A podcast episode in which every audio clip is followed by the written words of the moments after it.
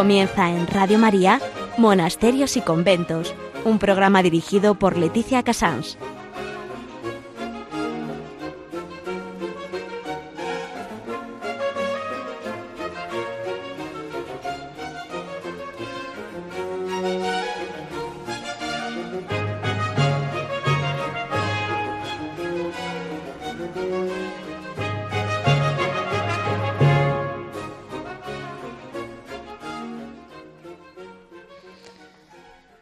Buenos días a todos, a todos los oyentes. Son las 11, las 10 en Canarias. Estamos en Radio María y comenzamos monasterios y conventos. Eh, mire, en, agenda, la verdad es que mm, pueden decirme que me lo he inventado, pero no me lo he inventado del todo. Eh, hoy voy a, voy a hablar de San Pedro Nolasco, mm, que es hoy, lunes 29, porque mm, en algunos pueblos todavía se celebra. Era la fecha antigua, entre comillas, la fecha en que se celebraba cuando él vivía y bueno, cuando él vivía, cuando, cuando, se, cuando se puso una fecha a su, a su santidad, ¿no? Eh, pero, de todos modos, hay muchos pueblos en los que sigue siendo él el patrono. Y luego al final nunca acabo de hablando de él, y porque le apaga, como es natural, la Virgen de la Merced. Ahora lo entenderán muy bien por qué. Y quería hoy hablar de él, que eh, algunos pueblos de España todavía lo celebran el día 29 de enero. Como noticia les voy a comentar pues lo que ha sido para las, las franciscanas concepcionistas verdaderamente un gran evento, que ha sido la presentación del libro de Vida admirable de Sor Patrocinio en, aquí en Madrid. En historia vamos a hablar, les digo el nombre completo, que es la Orden Real y Militar de Nuestra Señora de la Merced y la Redención de los Cautivos, que es lo que habitualmente conocemos como los mercedarios. Eh, hoy vamos a hablar especialmente en mi, mi, tema, ¿no? que son las mercedarías descalzas. En Hora de Labora veremos cómo, de qué viven y cómo mantienen el monasterio de Marchena. Y en Piedras Vivas, hoy vamos a hablar como una excepción, pero siempre dentro de la misma línea, con un fraile mercedario que nos va a contar cómo viven ellos en la parte activa de la orden, es una de las ramas de la familia mercedaria, cómo él ha vivido en África eh, y ¿Cuáles cree que son las principales esclavitudes que el, hombre tantísimas mm, tiene hoy en día? Así vamos a ir pasando primero a descubrir quién es San Pedro Nolasco.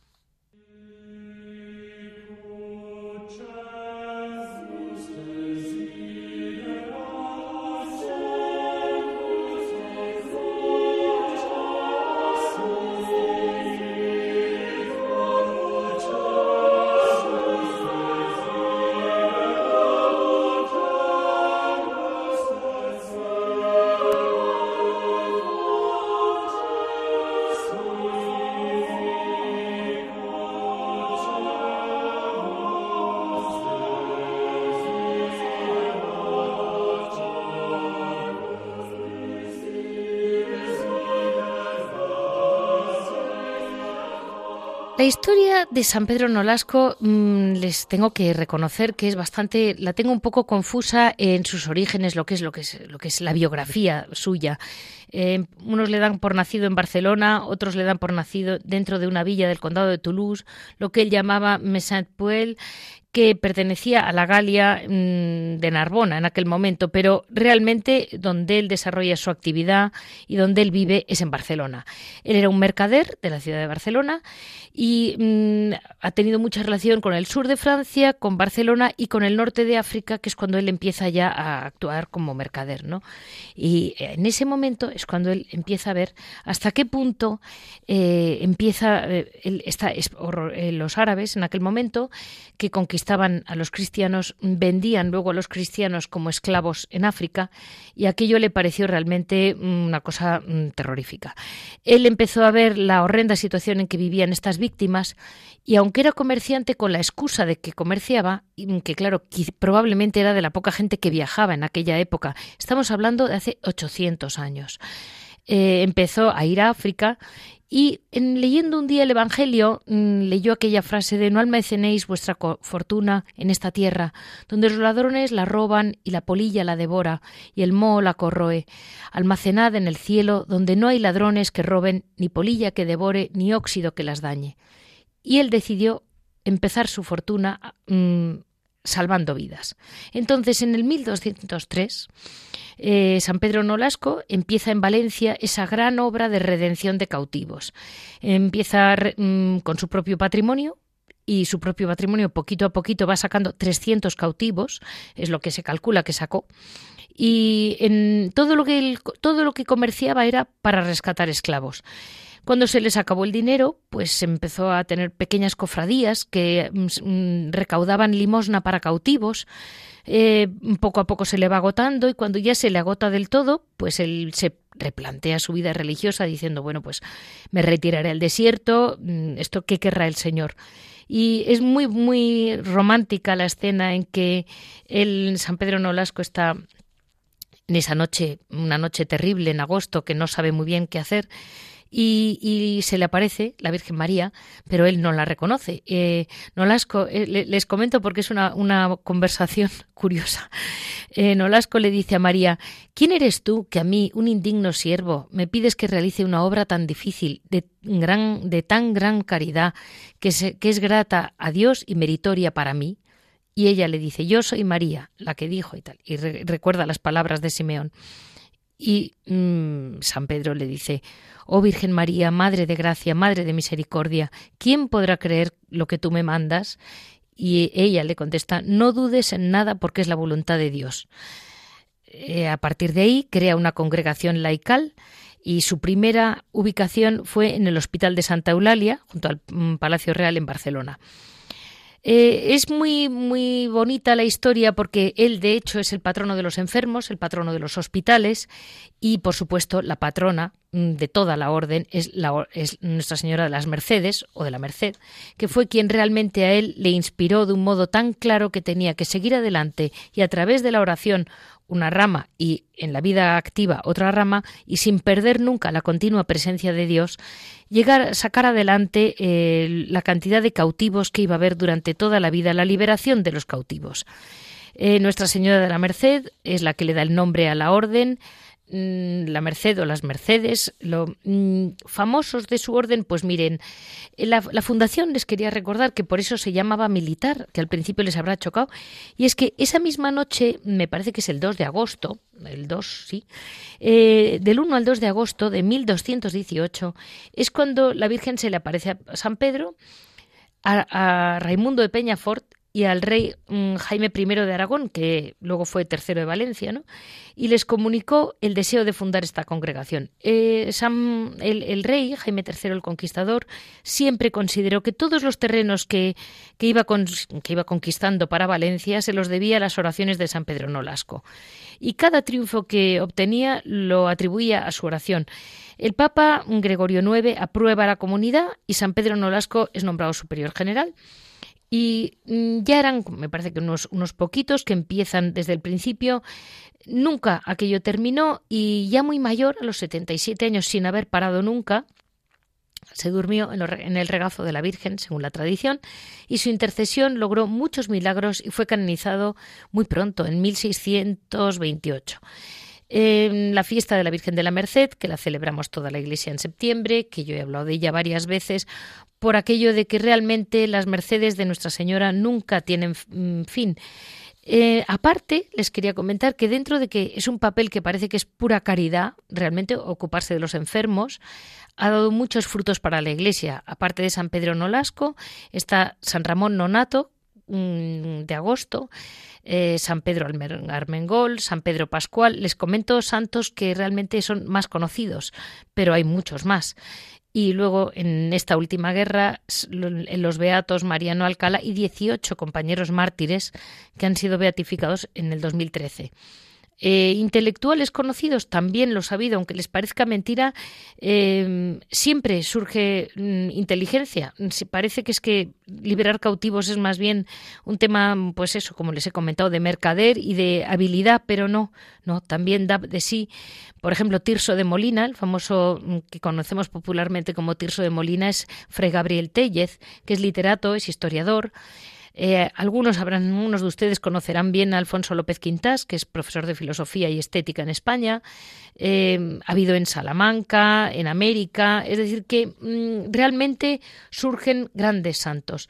Y una figura muy importante es de quien vamos a hablar luego, que no está nombrado mm, santo, pero vamos, yo le doy por santo desde luego, que es Fray Juan Bautista, que es el que realmente abre la orden, abre la rama de los descalzos. Fue en aquel siglo XVII que en España casi todas las grandes órdenes de origen medieval, bueno, o medievales, mm, abrieron una rama mercedaria más específicamente dedicadas a la contemplación y con una vida, vamos a decir, probablemente más cerrada y más estricta de lo que en aquel momento estaban mm, derivando las órdenes. Seguiremos después con el carisma y la historia de esta orden de, de los mercedarios. Vamos a dar paso, mientras tanto, a otra pequeña o gran noticia para muchos corazones que ha ocurrido en Madrid. Eh, la presentación del libro mm, Vida Admirable de Sor Patrocinio. Así damos paso a nuestra noticia.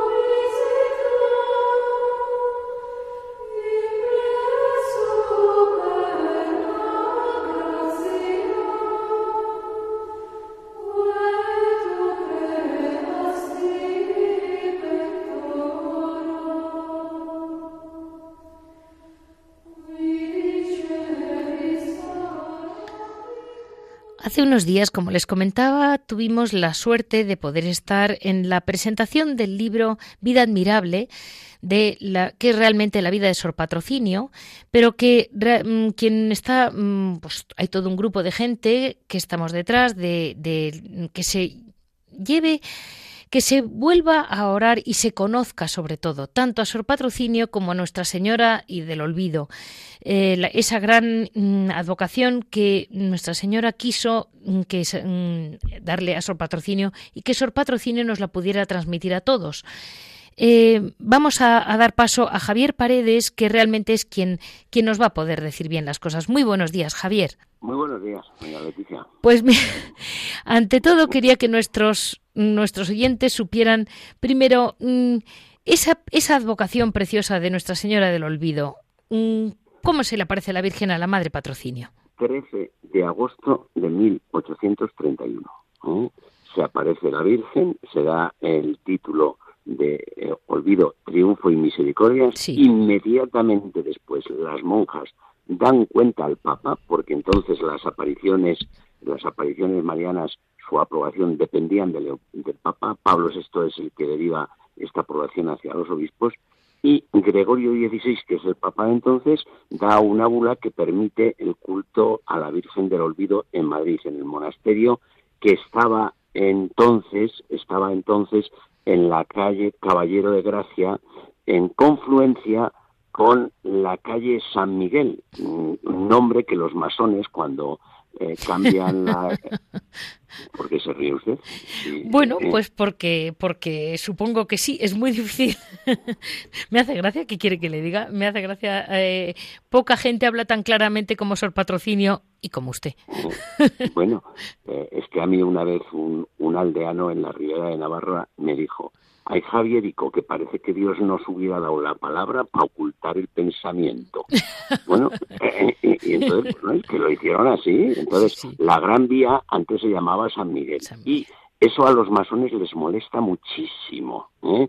Pues claro, ellos derivan ahí, vamos, el satanismo está infiltrado en la masonería. Solo hay que ver el vídeo de la inauguración del del túnel de San Gotardo, donde se... Sí, sí. Poco, ¿no? O sea, bueno, pero vamos a dejarles en paz a estos señores. Bueno, pues ahí en esa calle se aparece la Virgen y, hombre, qué casualidad, resulta que los masones también son los que hacen las leyes desamortizadoras en España y echan abajo los conventos para expulsar a las órdenes religiosas y para forrarse, porque son ellos los que lo compran. Entonces, eh, hasta que ese convento en 1836 estuvo en pie, en Madrid hubo una devoción espectacular a la Virgen del Olvido. De manera que se celebraban funciones, había misas, iban los madrileños. Claro, eso no lo pueden soportar, ¿eh? no lo pueden soportar porque.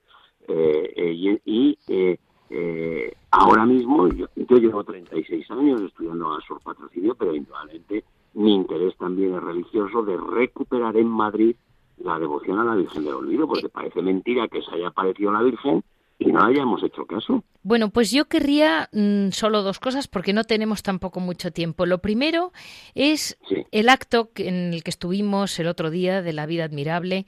Me llamó mucho la atención lo bien, o sea, que fue una mesa, eh, estuvo la madre priora general. Cuenta tú quién formaba la mesa porque me llamó la atención eh, realmente cómo has conseguido o, o, Nuestra Señora quiere que realmente mm, en aquel convento que parece tan discreto hubiera una mesa tan buena y vinieran religiosas de todas partes. Sí, bueno, eh, el acto estuvo presidido por nuestro Señor en el cuadro del Cristo de la Palabra. Sí. Nos acompañaba la Virgen del Olvido, que estaba eh, su imagen ahí.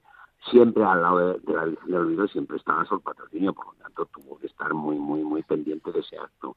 Y después ya, además de esas personalidades, hay que empezar por las más importantes, estaba nada más y nada menos, para decirnos, el, por, para no equivocarme en el título, la número uno de las concepcionistas eh, de, la, orden concepcionista y todas y todas las presidentas de la federación, es decir, todas las autoridades de la orden concepcionista estuvieron presentes en este acto. Por cierto, un acto que si los que nos están oyendo lo quieren ver, está, eh, lo cogimos en vídeo y, y, está puesto en nuestra página. Es muy fácil nuestra página, las tres W, sorpatrocinio.es. Bueno, pues quien quiera ver el acto, ¿eh?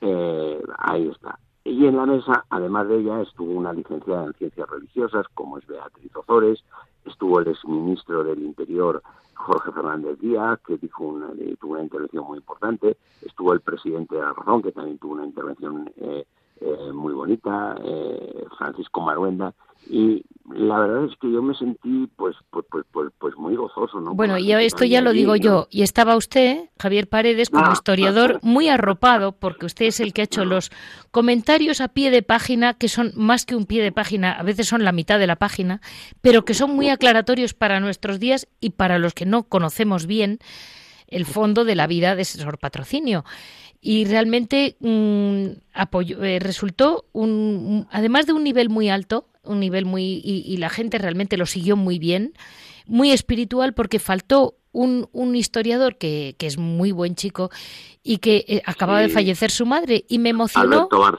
como toda la mesa se puso de pie. Todo el mundo se puso de pie, como todos dirigidos por el párroco de la iglesia del Cristo de la del la Victoria. El Cristo de la Victoria que está al lado, que es la parroquia de la que depende el monasterio, cómo dirigió un responso y todos rezamos Por, por la madre del, del, de, Alberto, Bárcena, que no estaba. Y me pareció realmente una, una, forma de indicar, mire, estamos aquí, pero estamos aquí para rezar, no, no para escuchar eh, rollos. Y resultó, le dio un tono que ni el pobre Alberto sospecha eh, la espiritualidad que le dio aquella presentación. Bueno, yo es que al público en agradecimiento le di, eh, digo, bueno, por haber venido le voy a regalar algo de su patrocinio. Y digo, lo más importante que yo he aprendido, que es una frase que, es esto, en un momento gravísimo de persecución, ella lo que les aconseja a las monjas, y bueno, sobre todo no perdáis de vista esto, que todo esto se pasa y la eternidad sin fin se acerca. Bueno, pues, pues claro, es que estamos allí porque para rezar, porque es que todo esto se pasa, doña Leticia. Sí, sí, Su programa, yo, yo al principio creía cuando leí esto que solo era lo malo, también lo bueno. Claro. Este, esta entrevista tan buena que, que, que, yo me lo paso muy bien con usted, también se va a pasar. Entonces no podemos perder el sentido sobrenatural ni en lo malo ni en lo bueno. Nunca. Claro, claro que sí. Y, y ahora vamos a, a comentarles a nuestros oyentes estos cultos en honor a la Virgen del Olvido que está organizando, pues entre todos, entre las religiosas, usted y un grupo, eh, que realmente... Gente de Madrid que viene, sí, Y va gente, eh, el próximo es todos los últimos sábados de mes, todos los últimos sábados de mes, cultos de la Virgen del Olvido, que es adoración durante todo el día por turnos y al final a las siete y cuarto rosario y a continuación misa. Y además durante la tarde siempre hay un confesor para el que lo necesite y quiera confesarse. Mm, seguro que las madres, además, yo las encontré muy animadas a todas. Mm, yo creo que sin duda es una orden, la orden de la Inmaculada, que nuestro Señor les ha bendecido con, con grandes santas cada 200 años, pero muy extraordinarias, porque María de Ágreda y Patrocinio son dos personajes, además de ser religiosísimas. Y, y creo que realmente es una labor que no solo merece la pena, sino que estará siempre acompañado por Sor Patrocinio y por el cielo, porque yo creo que es una orden que está realmente respaldada por la Inmaculada. Vamos a, a dejar a la gente con ese sabor de decir que no olviden, los últimos sábados de mes pueden ir por allí y si quieren antes, antes, que, pero ese último día, es el, esos últimos sábados de mes es cuando se organizan los cultos a la Virgen del Olvido. Muy bien. Muchísimas gracias, Javier. Muchísimas gracias, doña Leticia.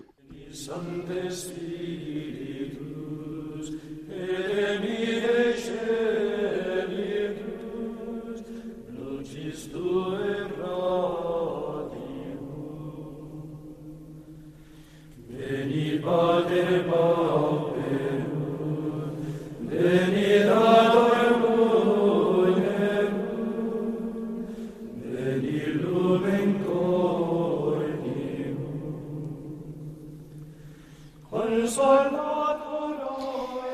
Hoy en historia, como les decía, mm, se lo doy bastante resumido, pero mm, vamos a pensar que eh, recordemos todo lo que he comentado sobre San Pedro Nolasco, que está, pues como es natural, completamente vinculado a, la gran fundación de la libertad de esa orden mm, de la libertad de los cautivos. Y las mercedarias descalzas es dentro de la rama, vamos a llamarlo la familia de los mercedarios, porque es así como hoy en día nos se llaman y además están unidos entre ellos. Tienen siempre ese mismo fundador, que es San Pedro Nolasco, el que inspira eh, la, la, gran idea de la liberación de los, de los presos.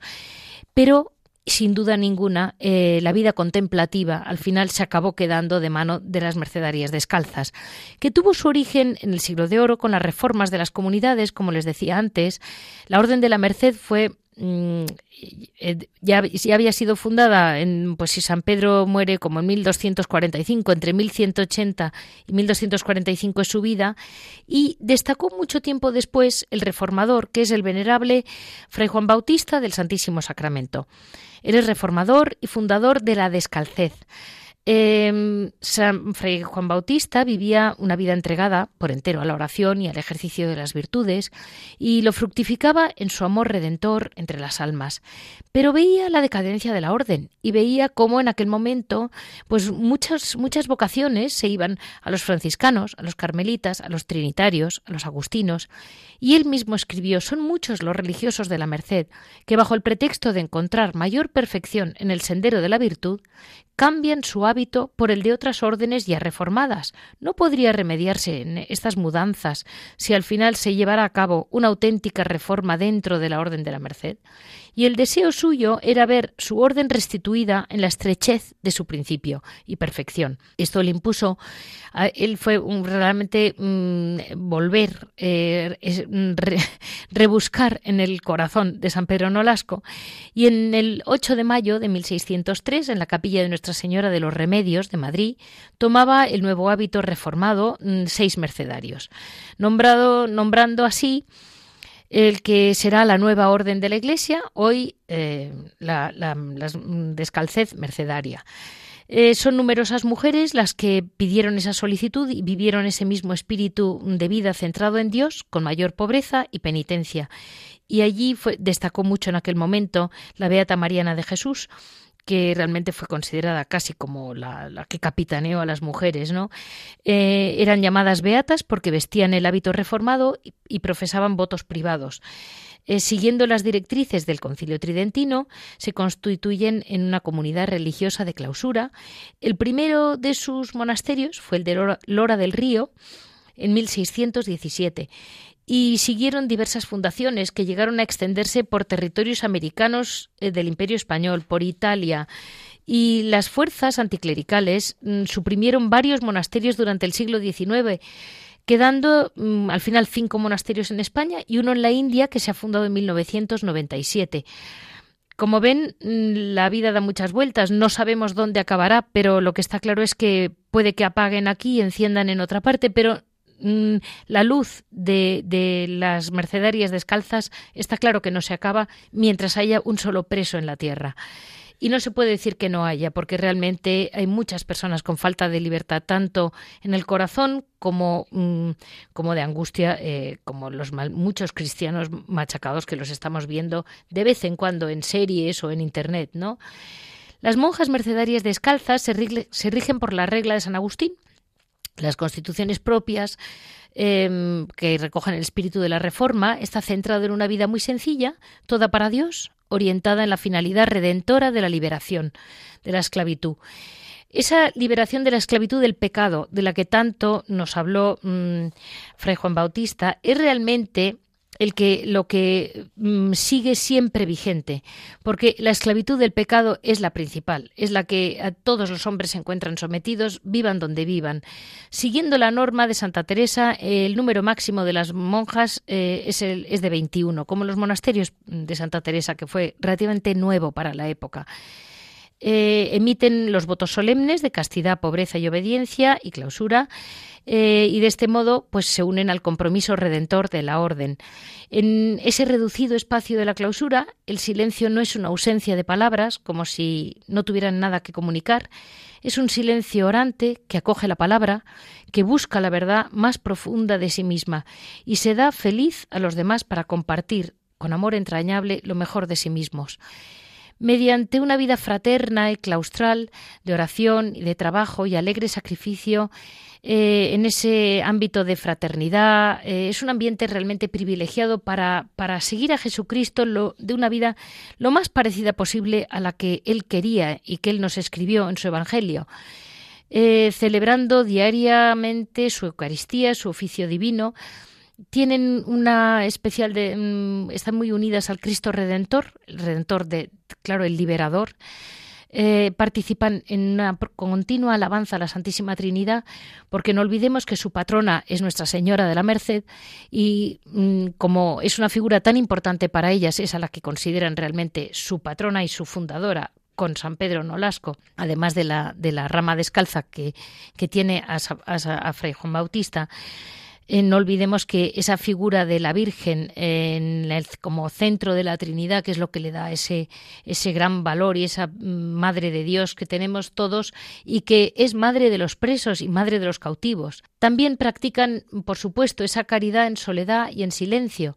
Em, e, ¿Imitan a Santa María? Claro que la imitan. Ellas, Nuestra Señora no hizo grandes viajes, eh, sin embargo es su corazón el que ha viajado por el mundo entero salvando a la gente de las más terribles ataduras.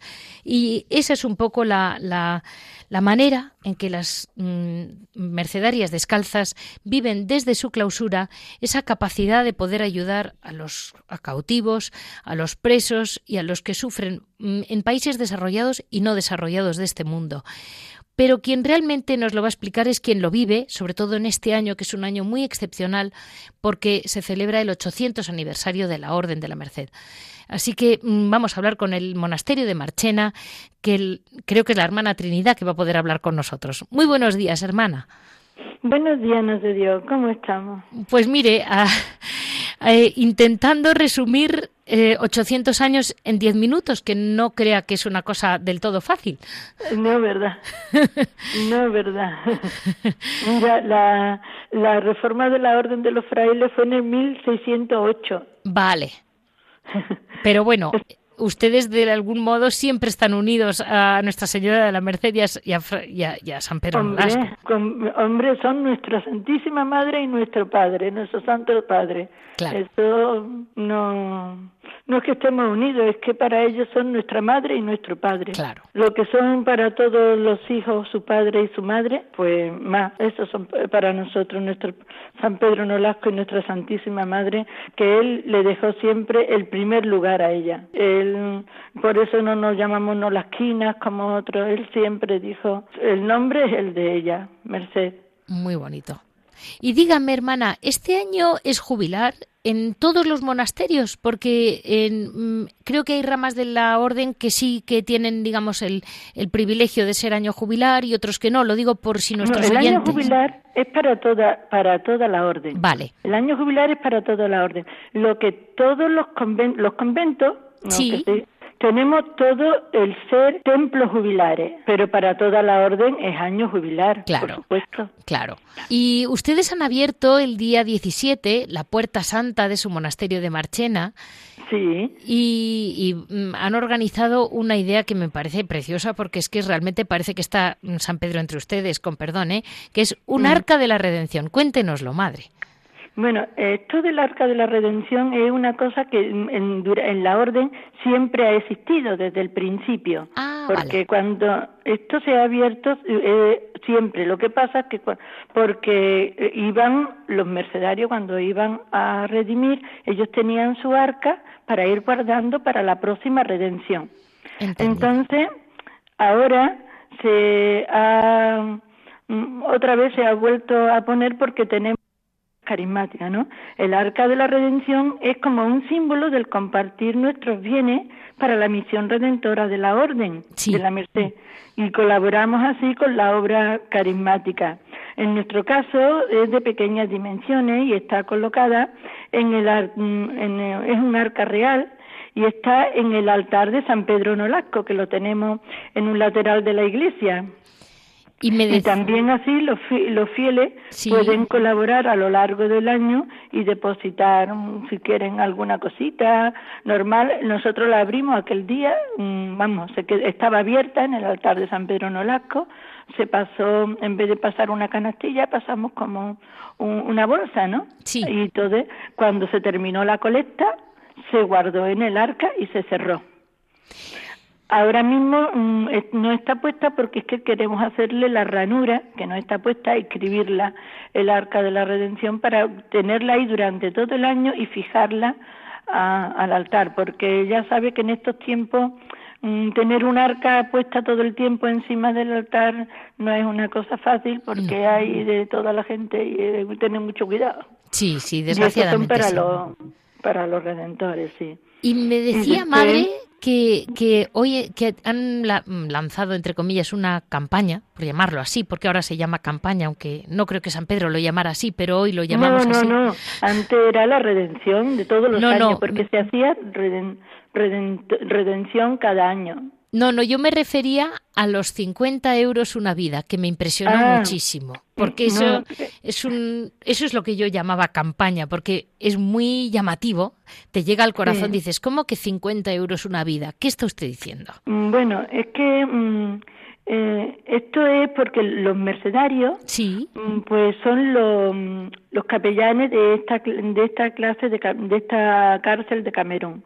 Entonces Mm, son presos que ya tienen la libertad, ¿no? Y por mm, mm, alguien no le permiten salir. Yo tengo la libertad porque he cumplido mi condena, ¿no?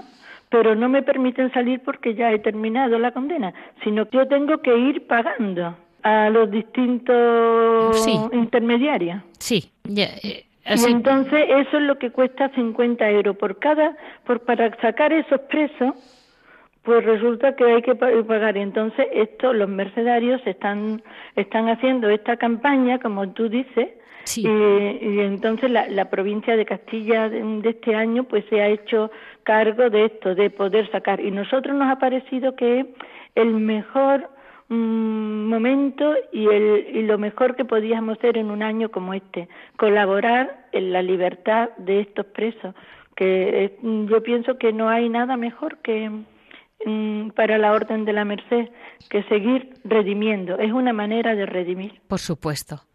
Y hoy en día, Madre, nos cuesta entender la caridad sin relacionarla directamente con la vida activa. Parece que una persona caritativa es la que está en la calle con el pobre o con el enfermo o con... Eh, pero, ¿cómo viven las hermanas mercedarias la gran labor de liberación de los cautivos desde su soledad? Porque yo aquí comento cómo pues, Jaime III el Conquistador atribuía las oraciones de San Pedro Nolasco cada una de sus victorias. Hoy en día eh, no sé si cada una de las victorias de una guerra habrá alguien en la tierra, algún gobernante capaz de atribuirla a la oración. a mí me mm. gustaría, pero mm, tengo profundas dudas. Del mismo modo que mm, es, bueno, lo recuerdo, ¿no? Que Santa Teresita de Lisieux es la patrona de los misioneros desde su reja de la que nunca se movió. Y ustedes eh, de la libertad de tantos. ¿Y cómo lo viven? Bueno, nosotros, como tú bien dices, mm, y lo estuviste diciendo antes, según nos lo explican nuestras constituciones, ¿no? Sí. Nosotros lo hacemos mm, a través de un servicio a la fe, según las exigencias, claro. Mm, con nuestros votos de pobreza, castidad, obediencia, clausura, el vivir esto y entregarlo por esta, por ofrecerlo por esta causa, ¿no? Mm, así mm, nos vemos en un compromiso redentor en favor de los hermanos cautivos, lo dicen nuestras constituciones. Esto y después impulsando la obra redentora de la orden, como es por ejemplo esta de los de los de los que, de los prisioneros que están en, de los que están en la cárcel, esta cárcel, y después mediante una vida de común y claustral, de oración, trabajo y alegre sacrificio, que no que no es fácil siempre. No, no, no, no. Mm, Dígame, hermana, aparte de el, el alegre sacrificio, pues eh, se hace, pero te cuesta. Y la vida común y claustral, pues también, porque siempre es un recinto cerrado donde estás siempre con la misma gente y a todas las horas del día. No, no, es convivir. La convivencia, claro, es, una cosa preciosa y maravillosa, pero hay momentos en que te cuesta y hay momentos que no, que no siempre se tienen las mismas ganas y el mismo, pero no es que no tengas ganas, es que la naturaleza es así, ¿no? Sí. Y después pues celebrando la, la Eucaristía gozosamente y unidas a Cristo, que es la manera en que descubrimos el dolor y la opresión de los cautivos y también pues practicando la, la caridad anegadamente, en soledad y silencio, que bueno, ya sabes, que siempre la, el, silencio mm, es nuestra manera de, de, vivir, pero hay momentos en que tienes ganas de comunicarte y tienes que esperar a la hora del recreo.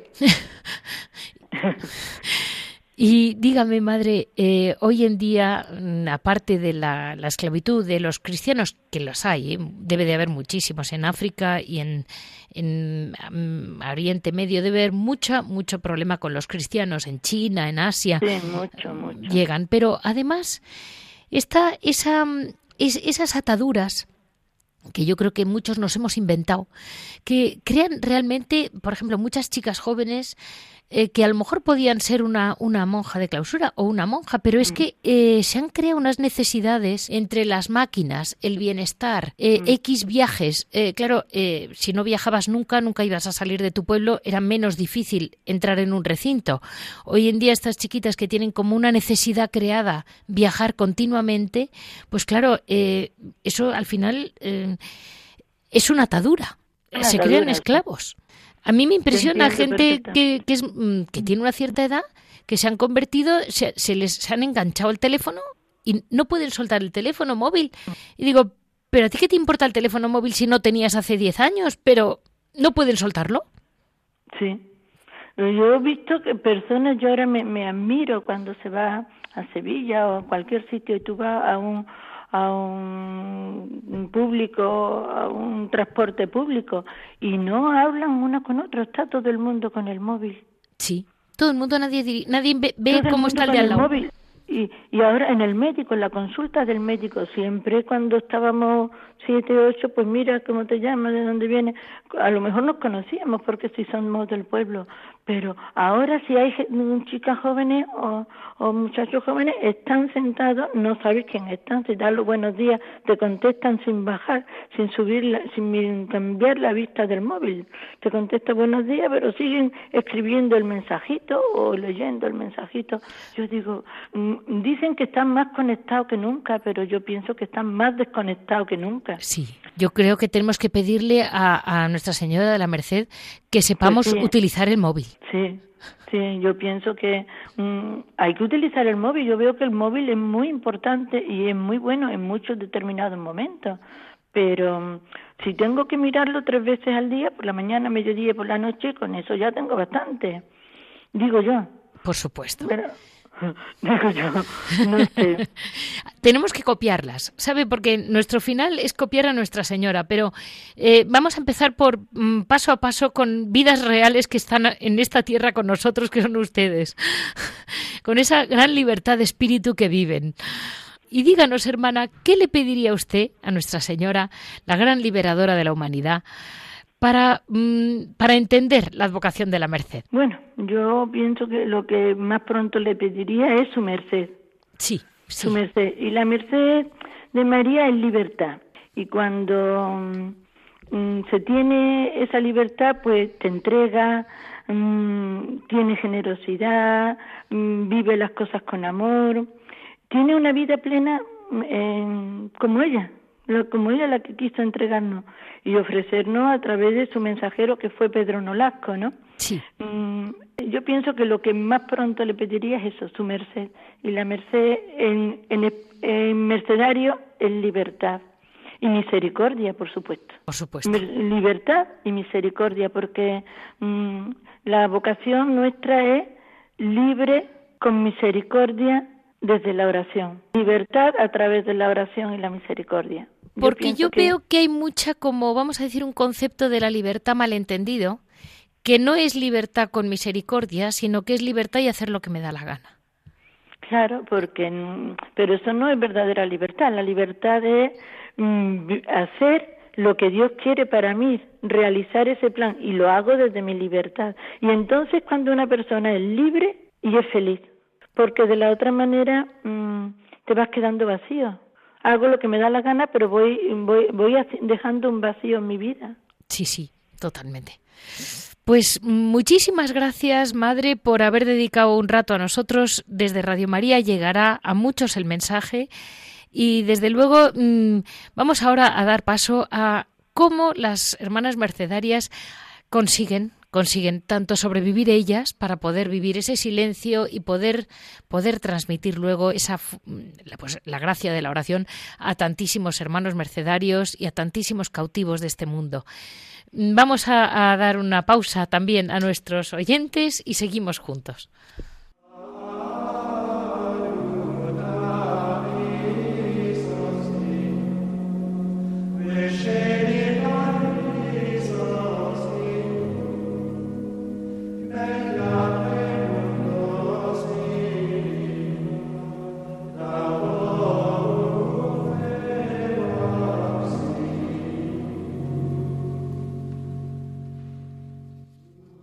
Damos paso así a Hora et Labora, esa sección de nuestro programa en que mm, damos a entender a la gente y, explicamos a la gente de qué viven nuestros monasterios. Eh, hermana Trinidad, seguimos para adelante. Eh, ustedes tenían un obrador que recuerdo al principio, de, bueno, la verdad es que me lo recordó usted, que tiene una memoria prodigiosa. Eh, ¿Cómo le había hecho yo una entrevista cuando Mercedes Irigoyen estaba conmigo aquí, que en paz descanse? Y, mm. y, aún recordaba usted cómo entonces hacían tortas y ya lo explicaron ustedes, pero se han tenido que sofisticar porque, bueno, pues porque cada vez hay más dulce. Dígame, madre, ¿y ahora qué hacen en el, en el obrador? Bueno, las tortas las seguimos haciendo. Ese es nuestro producto, para nosotros el mejor. Sí. El, eh, un producto muy bueno que sirve para todo el mundo, no tiene no tiene ningún conservante. Bueno, ninguno de nuestros productos tiene ningún conservante. Todos son productos de primera calidad. Y, mm, todos son materia prima, vamos, buenísima y, y no tienen ese sabor que te deja, lo que tienen conservante, no.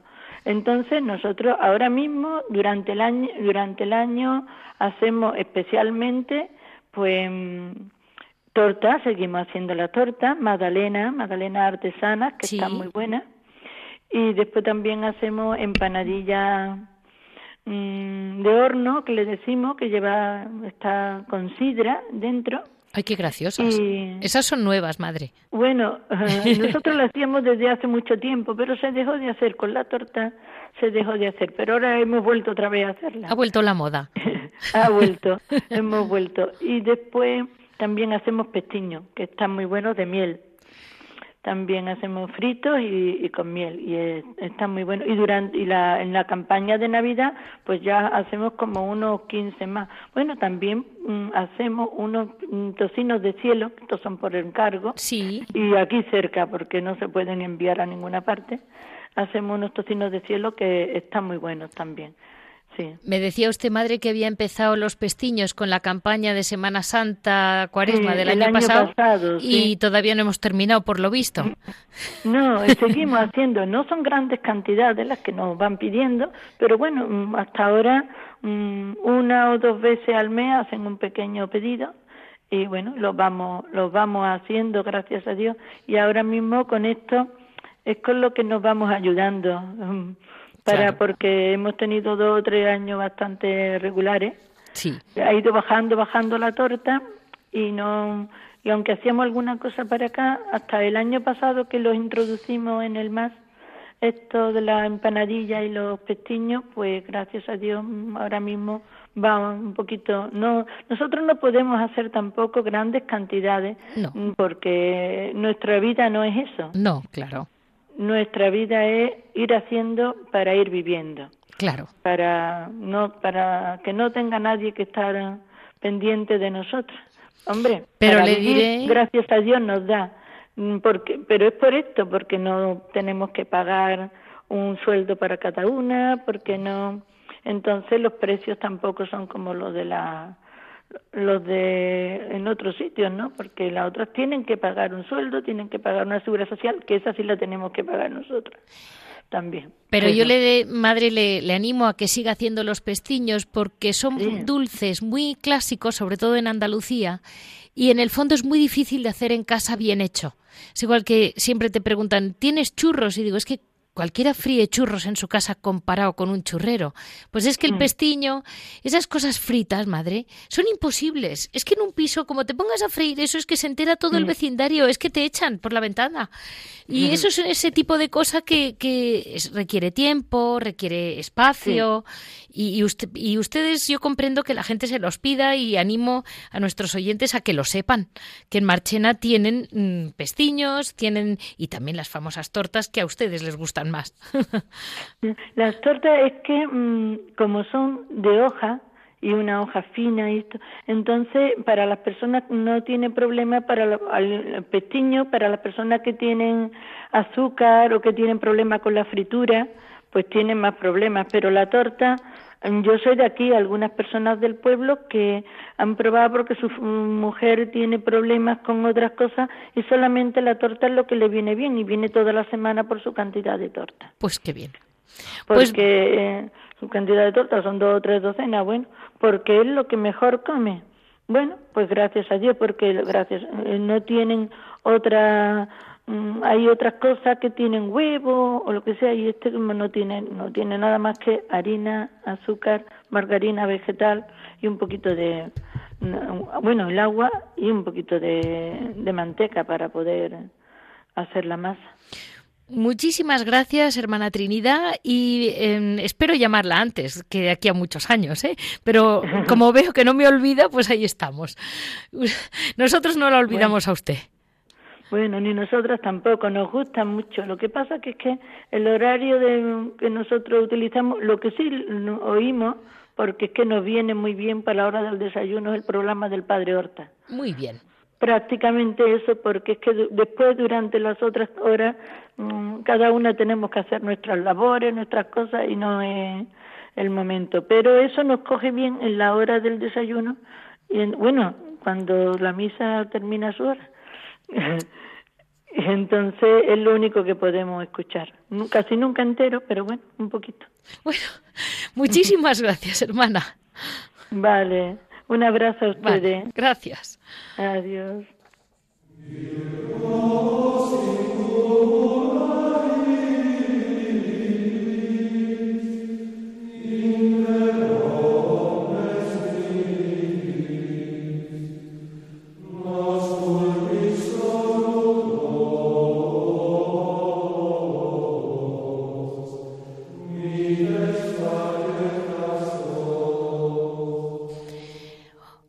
En este final de programa, en Piedras Vivas, eh, vamos a hablar mm, con Fray Juan Carlos Mancebo, un, mm, un hermano eh, mercedario, eh, y, que él nos va a contar un poco la, parte activa de la dentro de la familia mercedaria, su, su, corta o larguísima experiencia en África, de la que se quedó, como él me decía, un poco enganchado.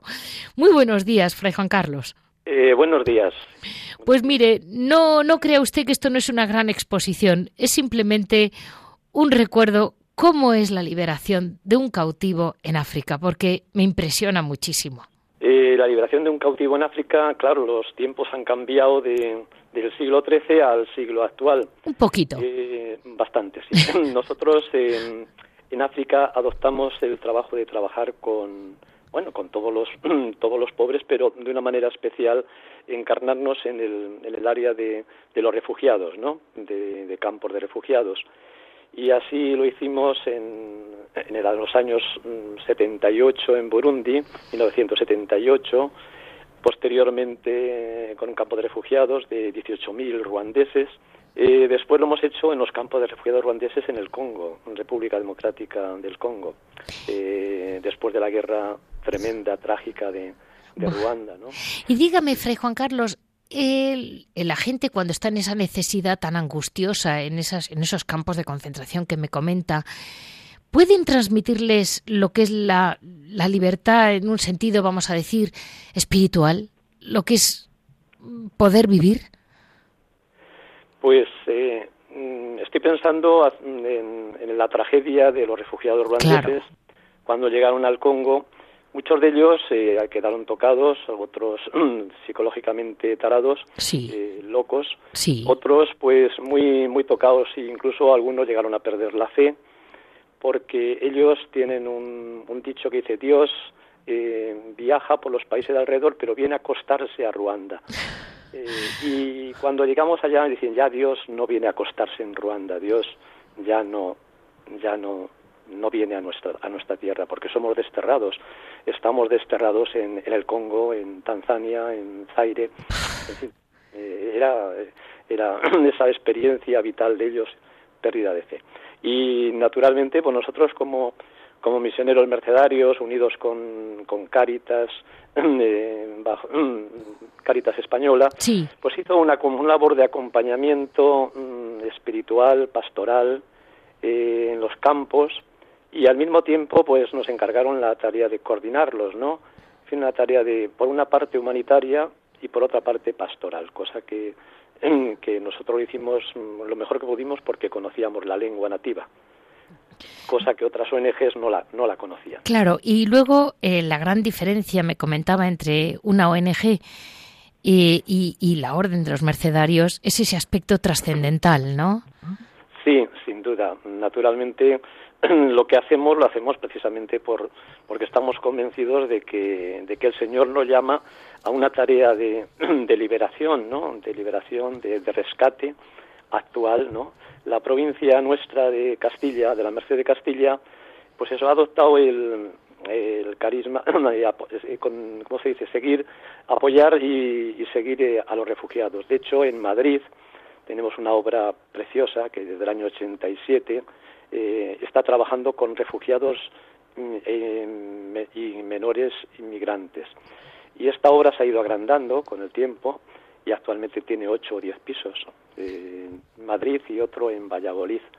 Y es una labor de liberación. Curiosamente, antes liberábamos cristianos cautivos y ahora los cautivos musulmanes están en nuestras casas de acogida.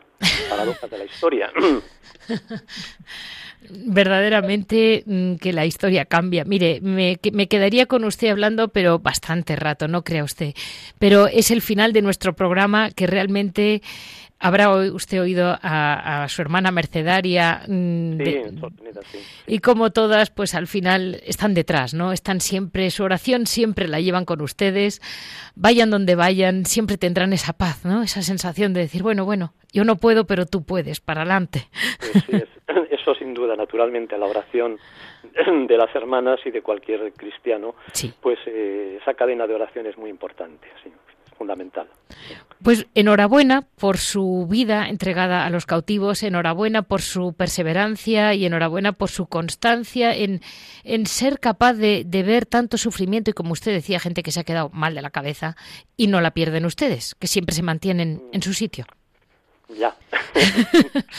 pues también queda sí, sí, porque luego se queda uno un poco para allá, con perdón. sí, sí, sí. Pues muchísimas gracias, Fray Juan Carlos, por haber colaborado con nosotros en Radio María. Venga, gracias, adiós, adiós, un abrazo, adiós.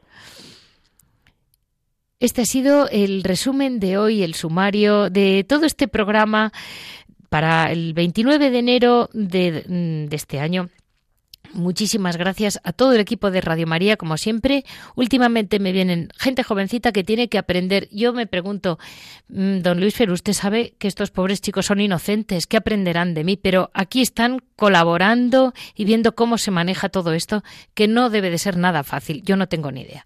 Ya saben que para cualquier comentario, cualquier duda, pueden comunicarse con nosotros en monasterios y conventos arroba monasterios y conventos arroba eh, nos vemos dentro de 15 días y muchísimas gracias a todos ustedes por estar ahí.